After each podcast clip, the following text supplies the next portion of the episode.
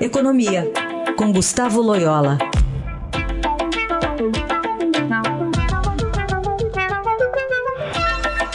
Loyola, bom dia.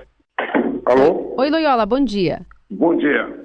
Vamos começar falando sobre a decisão do governo zerar a CID para reduzir o preço do diesel.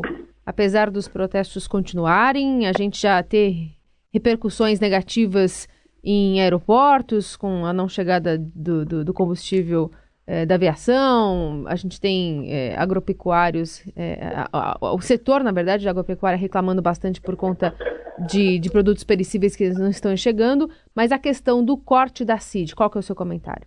É isso, é, eu, o governo cedeu aí essas pressões, né, infelizmente, porque eu acho que é, o que deveria ser feito é desobstruir essas estradas e tal. Acho que esse tipo de, de protesto é ilegal, quer dizer, você perturba aí o ir e vir das pessoas, é, das mercadorias, enfim, causa uma série de transtornos.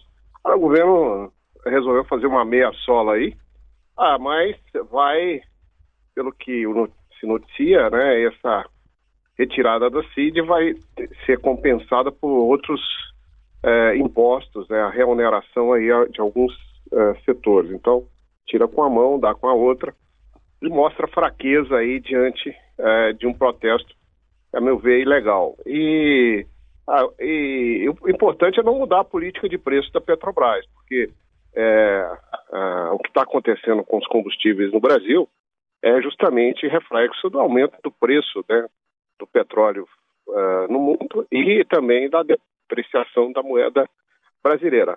É, outro aspecto também, isso aí já é uma outra discussão, mas importante nesse contexto, é a carga tributária que incide sobre os combustíveis no Brasil, que é absurda, né? Não por culpa do governo federal, né, que é responsável por parte menor, mas sim dos governos estaduais, né, que é, cuja base de arrecadação aí do CMS é, é, é, é básica, é, está em cima é, apenas de três setores, né, telecomunicações, energia e petróleo. Agora, a saída seria passaria por onde, o Loyola? Mais pelos estados, talvez, que a maior parte dos impostos é do ICMS, né? Vai para os estados. É, exatamente. Do ponto de vista de redução da carga tributária, isso passaria pelos estados. Só que os estados também estão em, em, em falidos, né? Grande parte deles, né?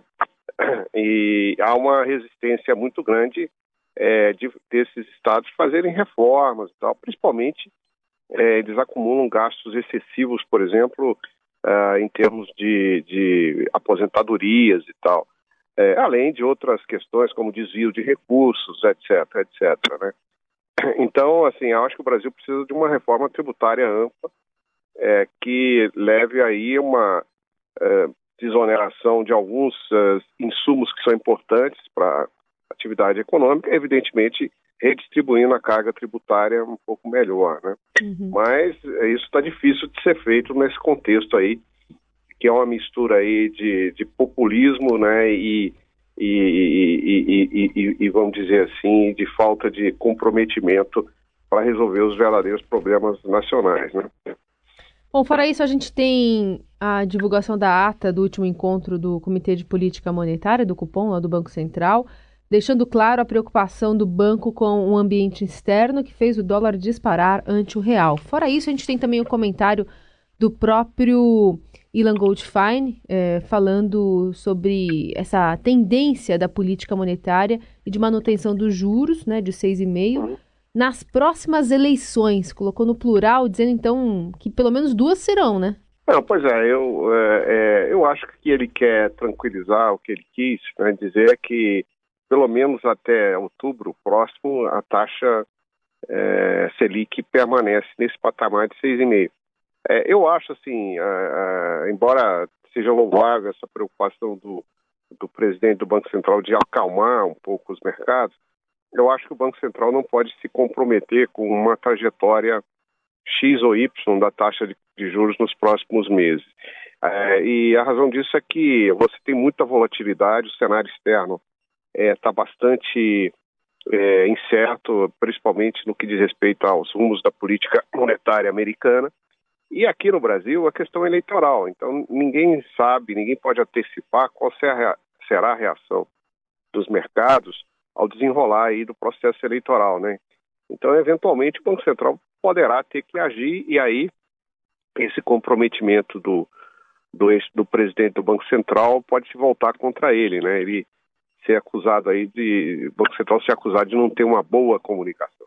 Eu acho que o Banco Central, a meu ver, deveria deixar é, as, todas as opções abertas por causa das, das incertezas que existem, né?